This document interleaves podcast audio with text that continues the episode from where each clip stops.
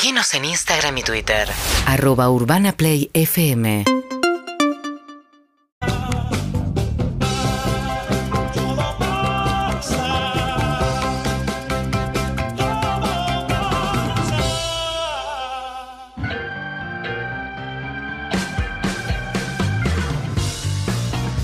Tenemos invitado a Dillon.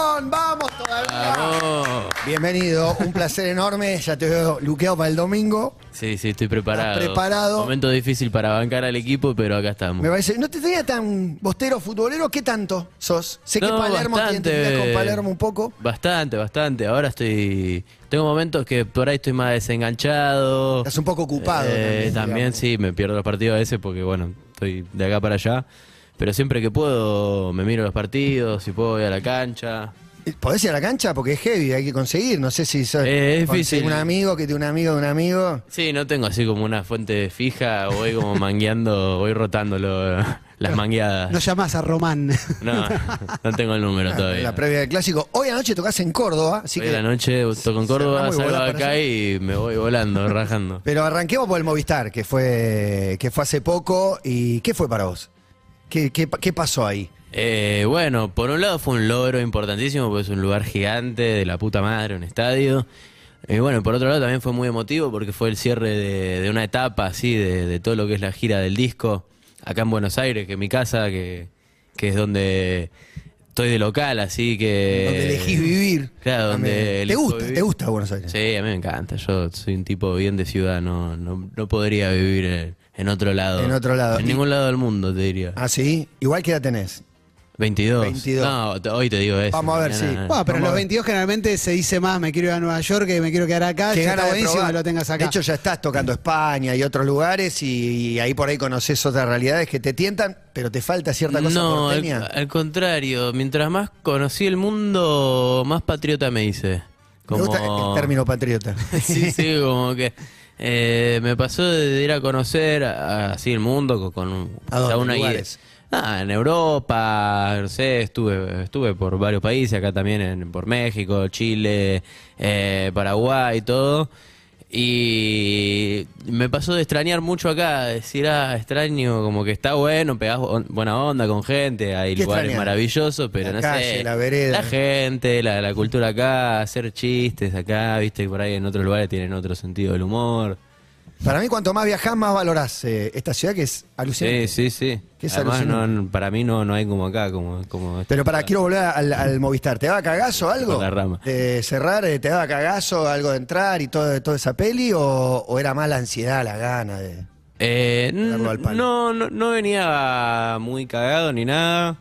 Nomás estaba como un poco... Antes salir estaba un poco nervioso porque, bueno, yo salgo, viste, en el cajón. Ya hay que meterse, eso, sí, sí, hay que meterse. Entonces yo la, la vez de la presentación lo hice, pero para una presentación en un, en un Era tu primera bar vez. que hicimos ¿Cuántas acá. veces estuviste dentro de un féretro? Eh, Y habré estado ya unas cuatro veces, en cuatro ocasiones es distintas. horrible igual. Es un montón. Sí, sí, sí, sí. Y esta vez, bueno, era enfrente de, de 15.000 personas, ¿viste? Uh, bueno. Eh, entonces, como que yo me meto adentro del cajón y unos, unos- me cierran. Es la primera vez que hago cajón cerrado. Otros velatorios a cajón abierto. Sí, sí, sí. Eh, me subieron los performers ahí y yo escucho todo por los in por los auriculares, arranca el show y estuve como tres, tres minutos adentro del cajón, ahí en la, en la pasarela. Y salgo así de golpe y veo todo el estadio con toda la gente. Yo antes de, de eso no había visto a la gente, no quería ver a la gente, porque digo, me, me voy a... Pero escuchabas. Pero escuchaba algo y por eso estaba, un- antes del show estaba un poco cagado. Ya dentro del cajón era tan bizarra la situación que hasta me dio risa. Tipo, ni siquiera me puse nervioso, fue tipo, ¿qué estoy haciendo? Pará, y tenés otra situación de nervios ahí en el show, que es que suba Calamaro a hacer output-input. Me parece que eso también debe ser una cosa como muy zarpada. Y sí, sí, o sea, es una locura y también uno quiere que, que salga bien, ¿no? Porque es algo tan zarpado que, que nada, y además como que es un tema que hacíamos los dos, ¿viste? Entonces lo, lo ensayamos y la verdad salió, salió ¿Ensayaste bárbaro. antes con él ahí en Movistar Sí. o se juntaron estudios? No, nos juntamos en la sala de ensayo unos Esa días saber. antes. Muy bueno. Y, y nada, también tenía unos arreglos de viento, el tema, todo. Así que Eh, había muchas cosas que podían salir mal, pero salió todo bien. Y llega Andrelo al estudio, eh, ¿lo conocía? ¿Se habían tratado? o se Sí, habían sí, flores? yo a él en persona lo conocí en Madrid el año pasado, en su casa. Eh, y de ahí, bueno, siempre quedamos con buena onda, hablamos por WhatsApp seguido. Después él vino para acá, conocí la, la casa de él de acá y, y nada, nos juntamos. Él una vez vino también al estudio a juntarse con nosotros. Siempre que Mucho vínculo. nos encontramos ah, donde estemos, ahí hablamos y, y si nos juntamos. Comparten algo. ¿Y, y qué te pasa con que mucho grosso del rock nacional hable bien de vos? Y es una, una presión grande por un lado, pero nada, me- obviamente me pone muy contento porque es un reconocimiento gigante, más viniendo de colegas, que son lo- los reconocimientos más difíciles, y más viniendo de, bueno, de leyendas de, de la música de acá. Entonces, nada, me pone muy contento. ¿Quién te porque- impactó? Porque Calamaro, Fito, ponele, pero Santi motorizado, Joaquín Levington, Miranda, o sea, Bueno, Miranda fue de, de los que más me impactó porque yo también es de, de los que más fanático por ahí era, entonces fue, fue como de los que más me, me hizo ilusión porque fue con, con los que más crecí escuchando qué también. loco. Es, es buenísimo lo imposible de etiquetarte que, que sos, o sea, yo creo que sos medio punky y, y tu expresión es el trap, pero en el medio hay, hay punk, hay heavy, hay pop, hay de todo. Y, en una era que muchos quieren poner etiqueta es como, no hay manera de, de ponerte una. Yo pensé que me ibas a decir crecí escuchando punk, más que crecí escuchando Miranda, pero la no, que también, todo. también, escuché, o sea, también crecí con los Ramones, Claro. Con los Sex Pistols, The Clash y todo, pero Miranda también en casa se, se escuchaba bastante. ¿Pero que por familia o, o tuyo? Eh, mis viejos, me acuerdo de, de tener ahí los primeros discos ahí, escucharlo, no sé, en viaje, yendo de vacaciones, algo así en el auto. Nuestro tangalanga es un No, es Miranda. ¿no? impresionante, ah, impresionante. impresionante con los viejos de vacaciones escuchando Miranda. Y me, me echaba con Ramones, Sex Pistols, Sí, de sí, todo. había una linda variedad. ahí O sea, había mucha música en tu casa. Sí, sí, se escuchaba mucha música. ¿Viste esa historia de por qué sos músico y había un piano en casa o había una guitarra? ¿Había algo en tu casa o, no- o solo se escuchaba? No, instrumentos no. Mi viejo era baterista y tenía bandas, tuvo bandas así que tocaban covers de los Ramones, todo eso. Yo, de, de hecho, de chico empecé a tocar el bajo y me acuerdo que me llevó un ensayo y yo medio que me, me, me enchufaban así con el ampli apagado. y yo tocaba así y ahí como que saqué varios temas de los Ramones de esa vez, de mirar así al, al bajista a ver qué hacía.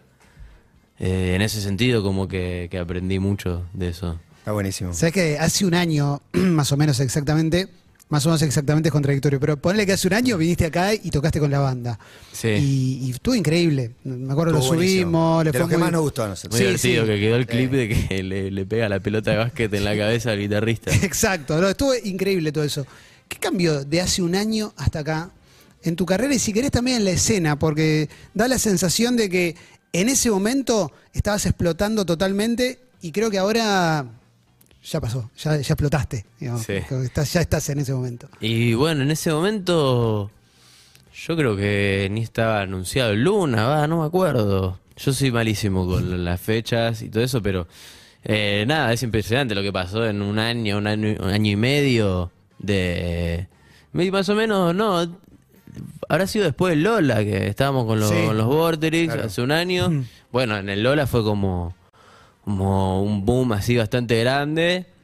Y a raíz de eso fue que, bueno, fue la, la locura total de las entradas. Como que antes... Se no. agotan en 10 minutos. Claro, ¿no? Eh, Aparte, no la pegaste onda, te vi charlando con Louta, con este, con el otro. Por ahí ya se conocían todos, pero siento que ahí hubo como también una confirmación, una aceptación, o te encontrabas con todo el mundo, te tiraba una buena. Eh, no, yo co- conocía bastantes y ya por ahí venía a ir recibiendo cumplidos de, de- de algunos, pero después, después del disco y después de, bueno, darme más a conocer así en los shows y todo eso fue cuando empezó a arrancar la cosa con todo y bueno, pasó lo del Vorterix, después el Luna y hoy en día eh, el Movistar Arena, o sea, pasaron, y bueno, en medio un millón de fechas por, por todos lados. Eh, y nada, fue muy loco eso, y bueno, volviendo a la pregunta de qué cambió en la, en la escena, y no sé, la verdad, yo siento que se puso muy, muy reggaetonera la cosa, como que pasó más del el foco del trap al reggaetón, eh, más al RKT, por ahí, que ya igual ya había explotado, creo, para ese momento, pero ahora está eh, como que se hizo una escena gigante y hay muchísima gente, no es que está, eh, no sé, elegante y, y alguno que otro más, sino que ahora Claro, hay un bocha. millón de gente. ¿Y no te ves ahí? Eh, eh, son géneros que, que no. Nada, no sé, no me siento muy identificado, o sea, me encanta y... O tenés un mix de tantas cosas, pero hay ciertas cosas que no. Me- no, no, Hay no. límite. Sí, me encanta, pero así como no me siento identificado, no sé, dentro de la escena de el rock o del punk. o de- yo, la verdad, me siento yo, no me siento ni rapero, ni rockero, ni, ni reggaetonero, ni nada. O sea, más que nada por eso. A mí me encanta la- el reggaeté, el reggaetón. Hay un montón de artistas que me gustan. Quizás tengo, bueno, algún, algún que otro tema de eso, quizás algún día haga más, pero, pero no, no es que yo digo, ah, soy esto o lo otro. No, no, está bien. No, eh, etiqueta nada. Identificarse con algo. y no por nada, hacerme loco, sino porque realmente no, no lo siento, ¿no? Es, es parte de tu ADN para mí. Tu estilo es eso. Es eso, digo. Y si escuchaba aparte de Marley, o sea, lo que escuchaba es, es variadísimo. Variadísimo en tu ADN Sí, sí, total. de info. Y lo que estás haciendo ahora, pues estaba pensando en ola de suicidios y hay velocidad y me gusta eso a mí, digo, porque por mi generación yo vengo más de eso también. Vos escuchabas también música más, rápida, pero ¿te interesa ir un poquito más para ese lado todavía? Digo, como eh, que la guitarra vaya al frente, empezar a ver por esos lugares. Eh, no sé si necesariamente eso, como que no es que agarro y digo, bueno, ahora quiero, quiero ir por acá y hacer esto. Fue como un experimento ahí que me gustó, que también iba de acorde con la temática del tema y con lo que quería expresar. Quizás si otro día quiero expresar otra cosa, encontraré otras herramientas, creo yo, pero, pero sí, también es algo que me encanta y también puedo volver a hacer en algún- otro momento. Te, quiero tirar más figuras de, rock nacional para que me tires alguna, alguna data. Piti, por ejemplo, que hay, hay algo en, eh, ¿no? en tus shows eh, de él. Decime algo de él. No sé si, no creo que lo haya conocido. No, Está no. dentro hace rato. Momento difícil para Eh, Muy, muy, muy. Sí, sí. No, eh, aparte hace 3, 4, 5, era igual de difícil. Sí, sí, sí, también. Pero ¿qué te pasa con él como compositor, como artista? Como esa onda, mi vida es mi obra también, ¿no? Que un poco está todo expuesto. Sí, y bueno, él me parece, nada, de los mejores compositores de, de acá de, de Argentina. Yo, bueno, en el, show hago el cover de, de una vela. Y nada, me parece fantástico él, o sea, cómo escribe, cómo canta, la, la emoción que tiene y todo, me parece único. Estoy pensando que cuando, cuando arrancaste, cuando empezaste a hacerte conocido, eh, estábamos en un momento bastante intenso también de, che, a ver qué dice la letra, ¿no? Como, a ver, dijo algo que no está bien, que no va con el canon de la época y demás. Eh, creo que nunca te cayó nada encima, o por lo menos na- nada demasiado. Nada muy pesado por ahora. Eh, y tengo la sensación que ya pasó un poco eso, ¿no? Como no, no se analiza tanto ya, ¿no? Y yo siento que hace unos años fue el, el boom de ¿Del hate? la, de la no de la corrección política Sí, la así, más, radical, más extremista. Que por un lado yo creo que está bien porque eso hace también que cambien los tiempos. Eh, y yo creo que en cualquier movimiento así que busca cambiar algo, al principio se pasan de rosca hasta que llega un momento que se va diluyendo un poco y hasta se banaliza y se, se, se calma, pero creo que es algo común de, de cualquier movimiento que, que tiene que pasar en algún momento y yo creo que ahora la gente ya está un poco hinchada a la pelota porque básicamente No se puede hablar de nada. sí. no, y además si estamos todos cancelados, no está nadie cancelado. Entonces ya, ya está. Eh, creo que está pegando un poco ya la vuelta eso. ¿Pero lo pensabas en algún momento? O sea, ¿tenías algún diálogo ahí con tu, con tu gente diciendo, bueno, que si se ofende, que se ofenda? ¿La pensaste alguna vez? Que se ofenda. boludo, que- Sí, es que sí, yo soy muy cuidadoso con eso. En su momento era muy cuidadoso. Ahora un poco ya estoy Ya está. en un punto de eso, de que, bueno, que se ofenda, que se ofenda.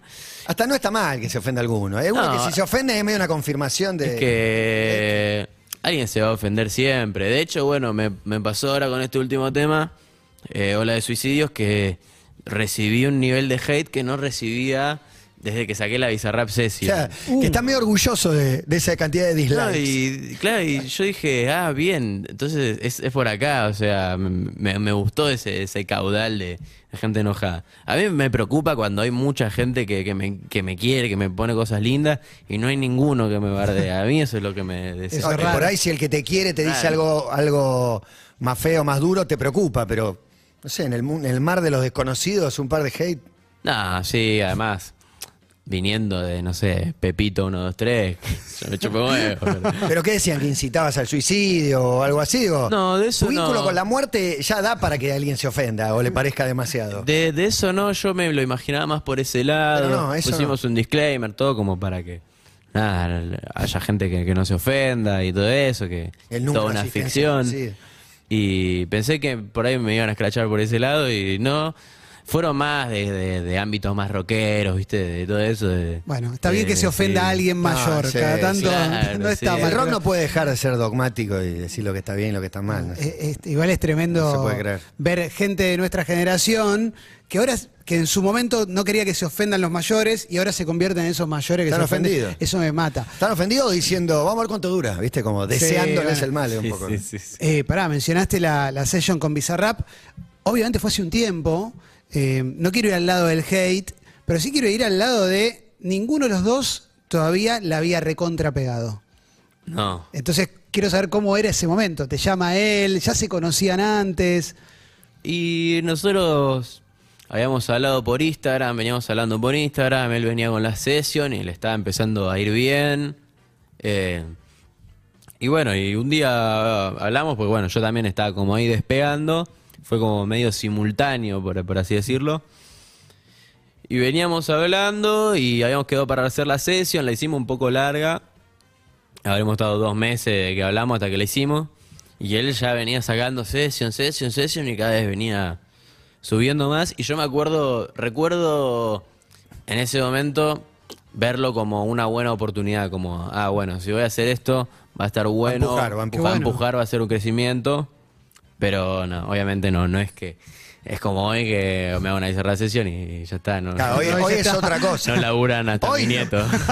Nos cuentan que hay artistas de, de un espectro amplísimo pidiéndole a él, como, Sí, poneme tu, sí. tu nombre al lado del mío. Debe ser, debe ser jodido ya la, la selección de, de los artistas. Claro, te- hay una curiosidad que es, eh, en tu shows hay bandera de los piojos. Sí, sí, sí. En- ¿Cuál es el, el Mismo? O sea, algo muy raro que pasó que este último en Cosquín toqué al mismo tiempo que Ciro y estaba la bandera de los Ah, pues los conocieron, te conocieron en Cosquín, ¿no? Que no sé, te vieron y empezaron a ir a tus shows o cómo es la peli. Eh, no sé si me conocieron en Cosquín. En Cosquín del año pasado fue la primera vez que, que vi los trapos ahí de los piojos. Eh, a veces hay eh, de callejeros, no sé, de, de- Buena mezcla. de- de intoxicados, ¿viste? Pero el de los piojos es el que más veo siempre, que a partir de ahí empezó a aparecer en todos lados. Toco en Cosquín, aparecen, toco acá, aparecen, toco en Rosario, están, en Córdoba, y así, en todos lados, no sé. Hoy en Córdoba van a estar. Sí, ¿De, qué, sí. de qué viven esos muchachos? Sí, no sé. Y alguien tiene que ser público, alguien tiene que ser público. Pero, ¿y a la misma hora que Ciro y la bandera está en tu show? Sí, sí, es una locura. Yo, de hecho, leí un tweet que decía... que "Uh, no están tocando los piojos, están tocando los persas. Que no son Claro, los- como leí un comentario que era de, los, de estos pibes, creo, que decía, uy, la puta madre, pusieron el mismo horario, pero bueno, ahí vamos a estar haciendo el aguante igual, no sé qué. Así que unos capos, les mando un saludo. Ah, igual tiene algo muy groso que es que haya banderas de grupos de rock, lo que era el rock barrial. Si quieres puede haber un paralelo con, con la escena del trap ¿Qué actual. decís que es lo que los convoca? ¿no? Te- Casi te lo pregunto a vos, Clemente. ¿A mí? No, que- que porque es hay- un pibe de barrio, un pibe futbolero, un chabón. La, la palabra real. rock para nuestra generación significa algo de lo que vos tenés, pero a ustedes no les, no les interesa estar ni cerca de la palabra rock.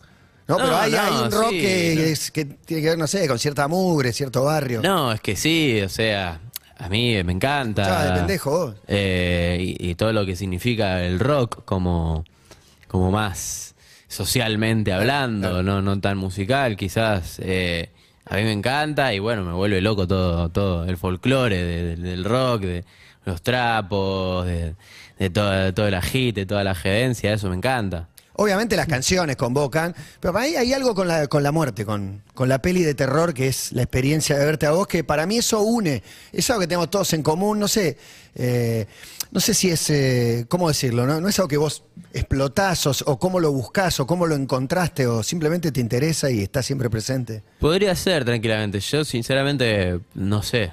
Te- Tendría que preguntarle a ellos con la próxima vez que lo vea. Digo, ¿qué, qué hacen acá? ¿Qué haces? ¿Pensás en la muerte vos mucho o más que artísticamente? Eh, en un momento tenía tenía así como una desesperación por eso y me estaba todo el día comiendo la cabeza y hoy ¿O de cagazo día- o de, o de qué? ¿O no, de sí, de atracción, cagazo, de cagazo. Y hoy en día lo pienso, pero no no no dejo que que me coma la cabeza así. O sea, es un laburito que un que obviamente es un tema interesantísimo, me encanta. Pero- pero tres, tres minutos no dentro solo un la ataúd. muerte de uno, sino la muerte de otros. Al margen de que el asesinatos. estás pendiente, bueno, eso es que convoca. Estás pendiente del show, el INIER, cuál de entrar a tiempo y todo eso. pero Estás adentro de un ataúd tres minutos. Algo te pasa, no sé, que, te- que- por la cabeza. Y en esos momentos, lo, lo que suelo hacer antes de salir a los shows, como para meterme así en personaje, es pensar en, en todas las cosas malas que, que me pasaron o que alguien me hizo, todo, toda la gente que, Uh. que me hizo algo malo y pienso en eso. y como que ahí entro eh, en ritmo.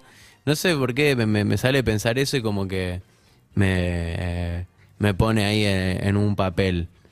¿Y eso se va ahora? ¿Que, te- que termina como el, el ciclo post-mortem? ¿O esa parte va a quedar No, no, yo siento que no, no tiene tanto que ver con la temática del show, sino con, con vos? claro, conmigo, ahí, con, con, nada, juntar enojo y, y- y emociones así como para salir y, y darlo todo en el show. Pero para el miedo a la muerte tiene que ver también con que en algún momento agitaste demasiado como para acercarte un poquito más.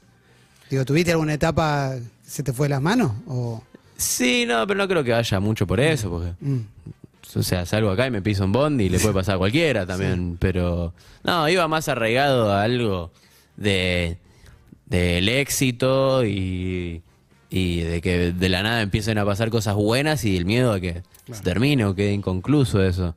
Eh, ahora estoy un poco más tranca porque bueno, eh, tengo como un par de cosas más como para que... Estás distraído. Tenés 22 aparte. No, no, y además tengo logros mucho más grandes como para, para no sentir que, que lo, que lo mío quedó inconcluso, sino que me puedo morir ahora tranquilamente y bueno, clave un Movistar Arena, canté un temita con Calamaro, con Miranda. Hiciste un montón, un montón. Mejor que no, mejor que no. Te iba a preguntar por la religión. No sé si le, le diste bola alguna vez, te importa, qué lugar ocupa, hablando tanto de... Eh, bueno, yo pidiendo el postmortem. tuve un contacto muy cercano con la religión mucha parte de mi vida porque mi viejo, cuando yo tenía aproximadamente nueve años, algo así, se casó con otra mujer y se hizo judío ortodoxo. ¿Y qué eran? Y no, no, nada. ¿Pero era católico o no le daba bola? No, no le daba bola. No le daba bola. Y se hizo judío ortodoxo, o sea, pilcha, lope, todo, el look.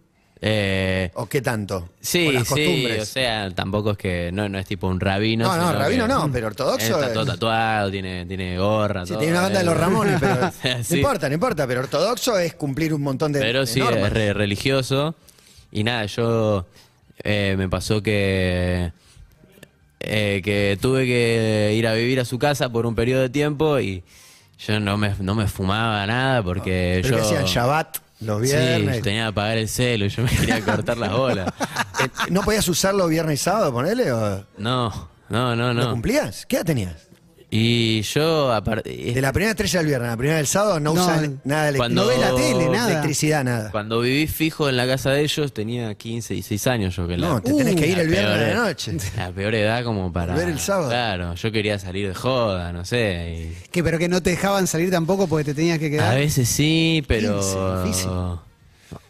No sé, era todo el tiempo la pelea esa de Claro. viejo, no me rompan las bolas, yo no soy judío. Claro, yo Y- te banco todas, pero yo no. Claro, pasa que yo tenía hermanitos más chicos Claro. y tenía que darles el ejemplo de alguna forma, pero el ejemplo de algo que yo no era. Entonces, Claro.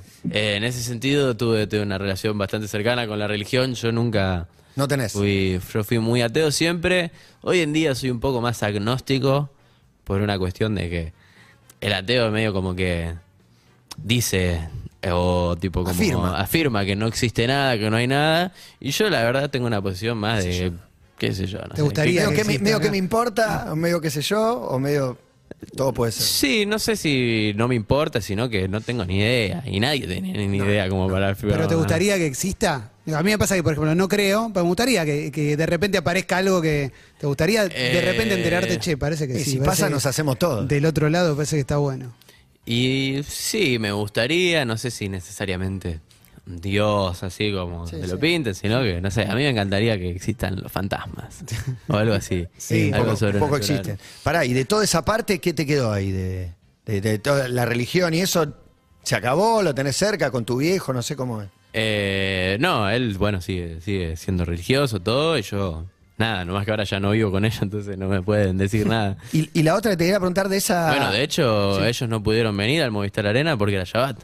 Uy, tremendo. ¿Tocaste O sea, viernes a la noche? ese- sí, viernes a la noche. No te puedo creer. ¿Y hoy en Córdoba no pueden ir tampoco, viernes a la No, noche? tremendo. No. No. Él no puede ir.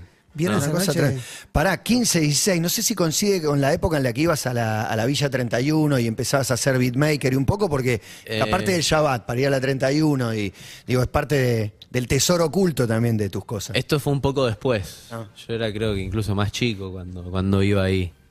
Sí, ponele que a los 15 yo arranqué ahí con la música, con todo eso. Y de un amigo, un amigo, te llevaron a y lugares. esto habrá sido a los 16 y algo. Sí.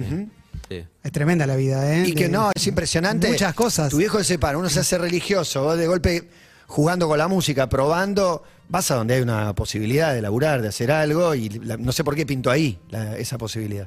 Eh, porque nada, no, no éramos tantos eh, en este rubro eh, en Sí, ese hace momento. seis años. En 2000, 2015, 2016 eh, había una movida, pero muy eh, no, no tan desarrollada como, como hoy. Entonces yo además no tenía contactos de gente que ya estaba en la música. Era, eh, bueno, vos haces música, vení, hagamos música.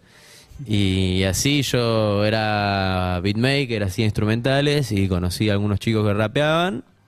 Y uno de ellos era eh, de ahí de la Villa 31, el MH, le mando un saludo. Me sigo llevando muy bien con él, la está rompiendo. Y, y nada, yo ahí dije, bueno, es mi oportunidad para hacer música con alguien, me mando. Tranca. ¿Y es fácil ser beatmaker? ¿Te sale fácil? Eh, no, eran malísimos mis, mis beats, no los usaba nadie. Agarrá pero- tres sonidos también, lo pones por ahí, eso, eh. por eso me puse a rapear yo, porque no los usaba nadie, entonces dije, los voy a usar yo, y, y así arranqué. Eh, hay una cosa que, que lo pensaba con eh, esta cosa de las bandas de rock que llevan la bandera y demás, que yo veo en vos como un personaje real, digamos, te, te veo real, eh, no, no te veo impostado. Y ahí lo que pasa mucho que es, sale mucho tema, no importa los artistas, ¿no? Y esto lo voy a decir yo, pero sale mucho tema que parece hecho en un día. ¿Ubicás lo que te Sí, digo? Hecho con, Claro. con inteligencia artificial. Sí, sí. En dos minutos y medio más que en un día. Sí, como cinco, per- tres personas, cuatro personas, digo, y no te veo en esa. Digo, cua- cuando saca, en, en No le suicidio está con Fermín, digo, estás con, con tu gente. Eh, ¿Te llaman mucho para esas cosas? Digo, o, o por qué no, por qué no estás en, en- en ese tipo de producciones que sabes cuáles son? ¿no? Eh, sí, me, me llegan ofertas seguido, todo eso. Yo la verdad que si, si no lo siento, no, no acepto porque después cuando sale me quiero cortar las bolas, lo veo y no me gusta, me, me arrepiento, entonces ya medio que no me meto en casi nada a colaborar si no es algo que, que me gusta realmente y que sé que lo voy a hacer bien, con tiempo, a mi ritmo y no que va a ser algo, un, un mero movimiento estratégico o, o- o discográfico, así, por, por así decirlo. Entonces sí, o sea, muchas veces me llegan cosas y yo me hago el boludo. Pero, pero es verdad la mirada, hay mucho tratando de encajar en el molde que, que pega, tratando, no sé si es de agradarle a no sé a quién, entrar en no sé qué canon. Vos parecés en la vereda enfrente, como tratando de molestar un poco. De... Sí, sí, qué sé yo. Muchas veces Perturbar. me llegan ofertas para hacer un tema, algo así, y lo pienso y digo, ¿qué querés hacer conmigo? No, no hay ninguna chance de que podamos hacer algo que esté bueno los dos y que congenie. Como. Te preguntás, ¿me escuchó este o, o vio lista, vio cantidad de reproducciones? Claro, no, por ahí le encanta lo, lo- lo- lo- lo que hago, pero eh, llevándolo a la práctica en un, en un fit, viste, por ahí no va. Claro. Claro. ¿Siempre rapeaste igual y cantaste igual? Digo, o, te, o lo fuiste encontrando? Pues, digo, te escucho hablar, obviamente, estás ahí, digo, es eso. Eh, pero ese estilo, ¿lo fuiste encontrando de a poquito? Nada, sí, obvio, lo fui encontrando de a poco. De hecho, ahora tengo un estilo muy distinto, por suerte, a- al que, al con el que, con el no, que no te empecé. aguantás verlo del principio. Ah, no, no me gusta, no, no. O sea, no reniego tampoco tanto porque, bueno, es el crecimiento normal de, cualquier ser, ser humano y artista y es lo que me llevó a estar acá donde estoy, pero nada, siento que hoy en día soy mucho mejor en muchos aspectos, entonces sí, lo fui puliendo, sí, con, el tiempo y encontrando qué cosas me gustaban más, qué cosas me gustaban menos y así. ¿Y tenés un- una dirección a algo que te gustaría que te pase a hacer? ¿O vamos viendo en el camino qué va pintando, cómo se va moldeando solo la, la- tu música, lo que querés hacer? Y a mí me gustaría cada vez e- escribir mejor y escribir cosas más, más originales, más eh, o, o cada vez más, más sentidas. Yo a mí lo que me molesta mucho y no me gusta hacer es escribir cosas porque sí, por relleno, que no tengan ningún significado detrás. Entonces, mientras más sienta lo que estoy escribiendo, siempre es, lo que me termina gustando más. Al final Está buenísimo, está buenísimo también. Hay, Mm. hay también como un, un, no sé, un pastel de, de- de cosas muy parecidas que hablan Sí. un poco lo mismo y, y me parece que rompe un poco el molde. Eh, está buenísimo. Está buenísimo que te preocupe por eh, escribir mejor, decir algo, que no es una boluda. Sí, al fin y al cabo lo hago porque para mí, o sea, porque si Sí. no, no, no, no me pone contento a mí hacer la música. Eh, entonces sí, soy bastante eh, exigente conmigo mismo. Sí, y además tenés, eh, o sea, sos un pibe de 22 años que hace lo que se le canta o que trata de diseñar de acuerdo a lo que le va gustando, pero también sos una empresa con que le da laburo a 20 chabones, pueden ser 20 familias, ¿no? Hay una parte empresaria, por ahí la palabra no, no te suena familiar, pero hay algo ahí del peso de... Estás haciendo lo que querés igual, no es que tuviste que salir a vender heladeras o hacer algo que nada que ver. No, sí, sí, sí. ¿Pero pesa eso un poco o cómo la llevas? Sí, no, y a mí me gusta, yo tomo muy parte de, de mi rol así también, más, más de institucional, por así decirlo. A mí me gusta, me encanta. Eh, obviamente, yo no estoy en el día a día de todas las mínimas cosas, hay gente que se encarga de eso, tenemos equipo de gente, tenemos directivos en el sello, todo, que, que manejan todo, pero a mí me encanta estar en, las reuniones, ir a esto, lo otro, es algo que, que me copa mucho y siempre estoy atrás de todo lo que se está haciendo, pues también es algo que me, me apasiona, eh, cre- crear cosas que no sean necesariamente de, mi- de mi proyecto, sino en, en otros proyectos, también como me gusta producir, tengo muchas ganas de quizás de, de producir ejecutivamente cosas en algún futuro, otros proyectos que no sean el mío. ¿De algún estilo? Eh, O- mismo, eh, depende del artista. Depende de lo, lo que me guste en el momento. Pero sí, me, me copa mucho eso, me- me- meter mano. eh, eh, también porque uno por ahí se hincha las bolas, viste, de su propio proyecto, esto que el otro, está bueno por ahí hacer otra cosa Eh, distinta. cansarse de uno es eh, también es natural. Te escuchas todo el tiempo. Sí, no, yo ya le dije a lo- los, pibes eh, que no me filmen más a mí en los shows. Ya estoy cansado de que filmen al público, la gente saltando, todo. Ya no, no quiero ver más videos míos. Ya Es me 22, hago- no te canses Es tan impresionante. Pará, y, y cuando descansás, ¿qué haces? ¿Qué haces? ¿Te ves una película, ves una serie? ves Juego mucho al FIFA, Al que FIFA. encima peor, no descanso, termino re caliente.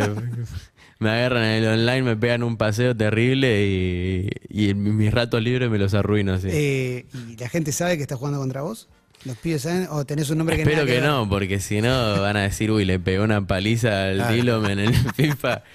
Eh, y yo tengo mi nombre ahí, así, tengo Dillom de nombre, así que si me ven ahí, ténganme piedad. Todos buscándote ahora. Ah, tremendo, Para tremendo. desafiarte al FIFA. Bueno, hoy a la noche lo soltamos que se va en Córdoba. Esta noche, el domingo, el Superclásico, ya le sacó la bufanda.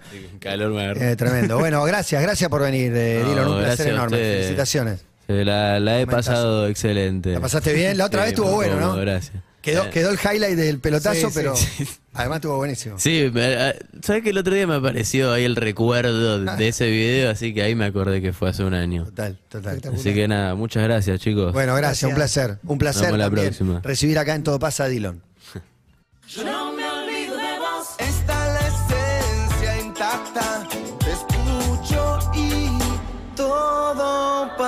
pasa. Pasó Dillon por todo pasa, ya van a poder encontrar la nota en YouTube, pero lo que suena es Pink Floyd. Y lo que tengo para contarles es que Urbana Play anuncia a Roger Waters que vuelve a la Argentina en su Seguinos en Instagram y Twitter. Arroba Urbana Play FM